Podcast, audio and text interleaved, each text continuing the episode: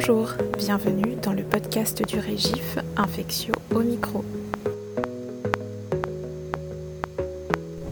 Bonjour David Lebeau. bonjour à tous. Euh, merci beaucoup pour euh, cette invitation à ce podcast sur euh, le traitement conservateur des infections liées aux cathéters de longue durée.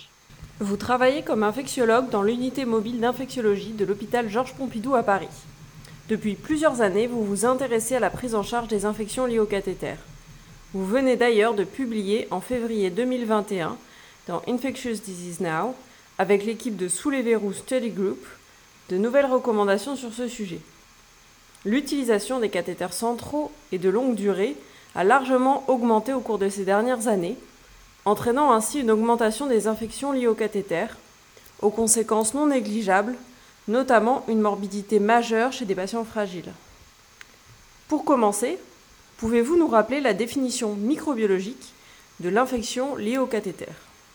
Alors dans cette euh, recommandation, on a choisi de se focaliser sur certaines définitions qui sont les plus utiles quand on s'intéresse au traitement conservateur des infections liées au cathéter, principalement parce que justement le diagnostic doit être posé avant l'ablation du cathéter.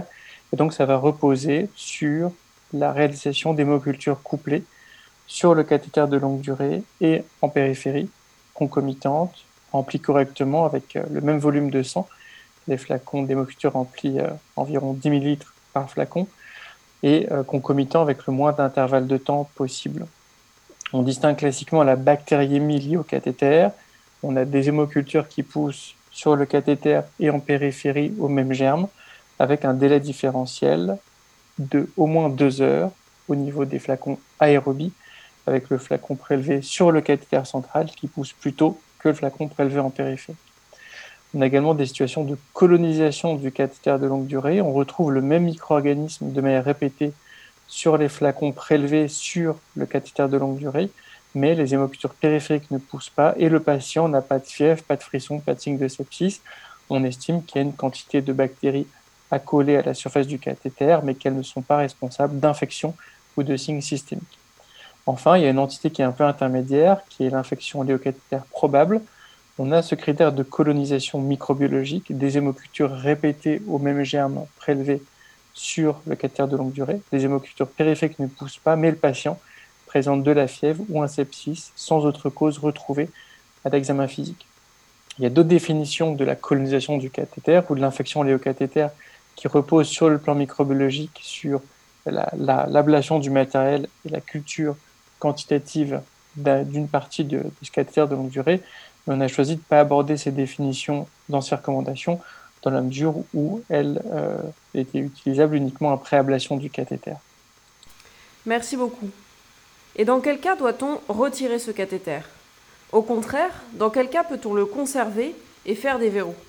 Alors c'est sans doute la recommandation la plus importante de ce document, celle sur laquelle il faut vraiment baser euh, l'enseignement et l'information des équipes et rester effectivement très simple sur les critères d'ablation du cathéter qui est incontournable si le patient présente des complications locales, une infection de la loge de la chambre implantable une tunnélite, infection du trajet sous-cutané du cathéter, des complications loco-régionales, thrombophlébite septique, sepsis, choc septique, des complications systémiques, et puis des complications à distance, à savoir bolie septique, endocardite, complications et localisation secondaire ostéo-articulaire.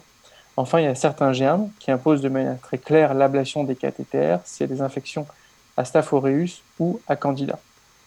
Ce qui veut dire que, en miroir, un patient qui aurait une infection qui n'aurait aucun de ces critères-là, donc une infection non compliquée causée par des staphylocoques à coagulase négative, des entérobactéries, des entérocoques ou du pseudomonas aeruginosa, dès lors que l'infection sur un cathéter de longue durée, alors on a le droit, c'est une option thérapeutique de faire un traitement conservateur, c'est-à-dire sans ablation du cathéter de longue durée.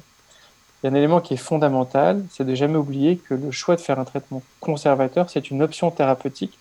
Si le médecin référent, par exemple l'oncologue du patient, estime que vu le projet de soins, le patient est plus éligible à une ablation d'emblée du cathéter, ce n'est pas une faute médicale de retirer ce cathéter. L'exemple le plus caricatural, c'est un patient qui aurait fini son programme de chimiothérapie ou qui n'aurait plus besoin de nutrition parentérale. S'il présente une infection cathéter et qu'il n'a plus besoin de ce cathéter, il faut évidemment recourir à l'ablation d'emblée du cathéter de longue durée. Enfin, dernier point, ce n'est pas l'objet de ces recommandations, mais c'est important de le rappeler. En cas d'infection liée à un cathéter de courte durée, il faut retirer ce cathéter, même si l'infection est non compliquée, même si elle est causée par les germes à plus faible risque que j'ai cité tout à l'heure. Il existe également différents verrous possibles. Verrou intermittent, dynamique. Pouvez-vous nous les expliquer en quelques mots? Les euh, termes qu'on a choisi d'utiliser dans cette recommandation ne sont pas des termes consensuels. On essaie de trouver des expressions qui permettraient de représenter de manière la plus euh, fiable euh, cette pratique qui est en fait déjà réalisée dans, dans de nombreux services. Donc ce qu'on a appelé un verrou antibiotique continu, c'est le fait d'injecter dans la lumière du cathéter un faible volume d'antibiotiques fortement concentré qui va rester en place 24 ou 48 heures, durée durant laquelle on ne va pas toucher au cathéter de longue durée du patient. Ça, c'est la modalité la plus classique et c'est celle qu'on recommande à la phase initiale du traitement, le temps de vérifier que le patient reste stable et qu'il ne présente pas de complications liées au cathéter de longue durée. L'autre entité qu'on a choisi de définir, c'est les verrous intermittents, correspondent à une pratique déjà réalisée dans les services, par exemple, de nutrition parentérale ou d'hépatogastro-entérologie, ce qui permet, une fois qu'on a 72 heures de recul durant lesquelles on fait un verrou classique continu antibiotique, si le patient est apyrétique et qu'il évolue bien, cela permet d'utiliser le verrou d'antibiotique 12 heures sur 24 pour que le reste de la journée puisse être dédié à l'utilisation du cathéter central pour l'administration, par exemple, de nutrition parentérale. Cette stratégie a l'intérêt d'éviter de poser un nouveau cathéter central pour traiter l'infection liée au et donc de réduire le recours au euh, d'abord central. La dernière entité qui est beaucoup utilisée dans le monde pédiatrique, c'est ce qu'on a appelé le verrou dynamique, qui consiste à utiliser le cathéter de longue durée, qui est donc la source de l'infection, et d'utiliser une perfusion continue de vancomycine qui passe sur la lumière du cathéter. Et dans la mesure où les concentrations de vancomycine utilisées dans les seringues électriques sont au moins aussi élevées que les concentrations utilisées lors des verrous antibiotiques, on considère que cette stratégie permet à la fois d'administrer la vancomycine systémique à la concentration cible fixée par le clinicien, tout en permettant d'avoir une concentration de vancomycine élevée à la fin certaine du cathéter et donc jouer le rôle de euh, verrou antibiotique. Donc, il ne faut pas oublier que ces différentes stratégies correspondent à des pratiques, que toutes n'ont pas été évaluées dans des essais randomisés, évidemment, mais le but de cette recommandation, c'était de standardiser des pratiques qui étaient déjà extrêmement répandues dans nos différents centres hospitaliers. En plus des verrous, doit-on toujours associer un traitement antibiotique systémique?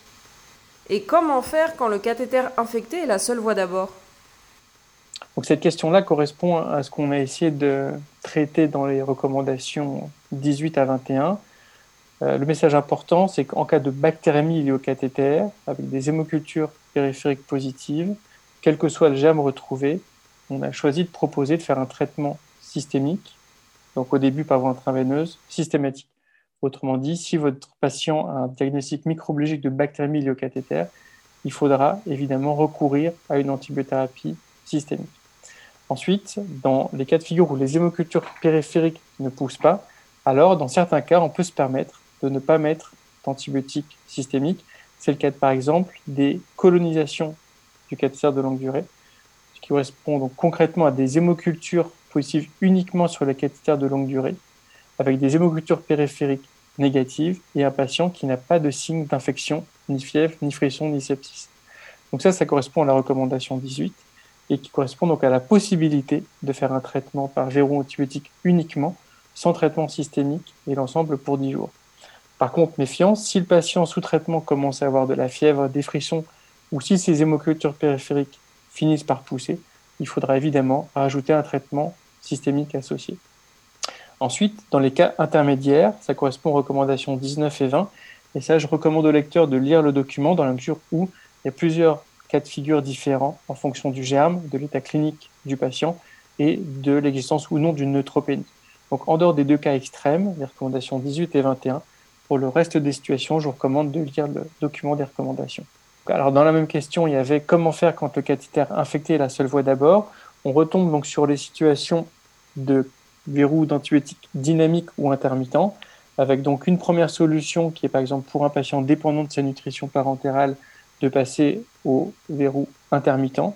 Donc, par exemple, 12 heures de verrou pendant la journée, puis après rinçage du cathéter, 12 heures de nutrition parentérale la nuit. Donc ça, je vous rappelle que c'est important de ne commencer ce traitement intermittent qu'après 72 heures de traitement continu quand l'état clinique du patient s'améliore. Et l'autre stratégie, ça correspond au verrou dynamique, cette stratégie très répandue en pédiatrie de perfuser sur le cathéter central colonisé donc, qui est la source de l'infection, la vancomycine en continu, ce qui permet à la fois d'administrer le traitement systémique et d'assurer une concentration élevée de vancomycine sur la face interne du cathéter. Merci beaucoup David Lebeau pour ces explications. Avez-vous un commentaire général sur ces recommandations? Quels sont selon vous les points pour lesquels la littérature fournit peu de données et qui nécessiteraient des études complémentaires? Un élément qu'on a essayé de marteler dans l'introduction et au fil de ces recommandations, c'est le fait qu'elles s'appuient sur un niveau de preuve extrêmement faible. On a quelques données prospectives, très peu de données comparatives. Donc l'objectif principal de ce document, c'était une harmonisation des pratiques. On sait que ces pratiques sont extrêmement répandues dans nos centres de oncologie, hématologie, gastroentérologie et maladies infectieuses, et avec des pratiques extrêmement hétérogènes. Donc, le premier objectif de ce document, c'est surtout une standardisation partir d'une lecture la plus exhaustive de la littérature disponible. Il ne faut pas non plus attendre de ce document des très hauts niveaux de recommandation, dans la mesure où la littérature est finalement d'un faible niveau de preuve. Euh, le deuxième message à marteler, c'est que c'est un document qui s'applique aux infections liées aux cathéters de longue durée et qu'il faut bien sûr exclure de ce document les cathéters de courte durée, comme ceux qu'on dit en réanimation, pour lesquels je vous rappelle qu'en cas d'infection avérée, il faut recourir à l'ablation du cathéter de courte durée quand il est la source d'une infection. Donc pour ce qui est de la dernière partie de votre question, sur les éléments mal couverts par la littérature ou les recommandations, on souhaite faire un deuxième volet à ce document sur le recours au verrou préventif. Donc là, on est dans le cadre d'un patient porteur d'un cathéter de longue durée et certains produits sont disponibles pour tenter un traitement préventif, pour en prévention primaire ou secondaire, pour éviter la survenue d'une infection léocathétaire. Donc ça, ça doit faire l'objet d'un document de recommandation à part entière. Et pour ce qui est des verrous curatifs, l'élément le plus important sera d'essayer d'identifier des stratégies thérapeutiques plus efficaces, dans la mesure où ces verrous d'antibiotiques, même bien faits, sont associés dans la pratique à environ 50% de succès. Autrement dit, un patient sur deux peut garder son cathéter fonctionnel sans récif de l'infection, mais à l'inverse, un patient sur deux devrait avoir une ablation du cathéter, soit pour une dysfonction mécanique secondaire, soit à cause d'une récidive de, l'infection. Donc ça veut dire qu'on a vraiment une marge de progression en termes de traitement curatif. Parmi les pistes évoquées, il y a les verrous d'éthanol qui sont en cours d'évaluation euh, dans un essai randomisé. Et puis on a commencé un, essai pilote avec une combinaison de gentamicine et de DTA pour essayer d'améliorer l'éradication de cette colonisation sous forme de biofilm à la face interne des cathéters. Donc on sait qu'il y a une marge de progression pour essayer de trouver des traitements plus efficaces afin de recourir moins souvent à l'ablation du cathéter en cas de traitement conservateur.